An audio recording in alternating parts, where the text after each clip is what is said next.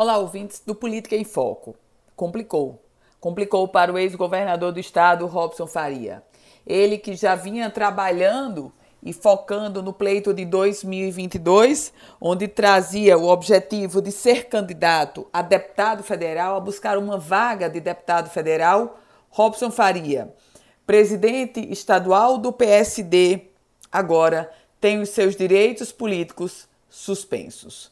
Por 4 a 3, o Tribunal Regional Eleitoral do Rio Grande do Norte suspendeu por oito anos os direitos políticos do ex-governador, onde ele é acusado de abuso de poder econômico nas eleições de 2018, quando tentou a reeleição e perdeu para a governadora Fátima Bezerra.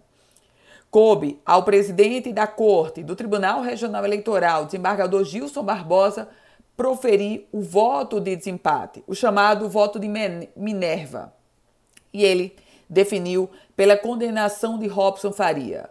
O desembargador Gilson Barbosa acompanhou o voto do relator, o desembargador Ibanês Monteiro, que entendeu houve sim abuso de poder econômico com inauguração de restaurantes populares no ano das eleições. Com essa definição, o ex-governador Robson Faria tem os seus direitos políticos suspensos, mas o processo cabe recurso e, naturalmente, é isso que Robson Faria vai buscar. Tempo? Tem, já que o pleito é só no próximo ano. Eu volto com outras informações aqui no Política em Foco com Ana Ruth Dantas.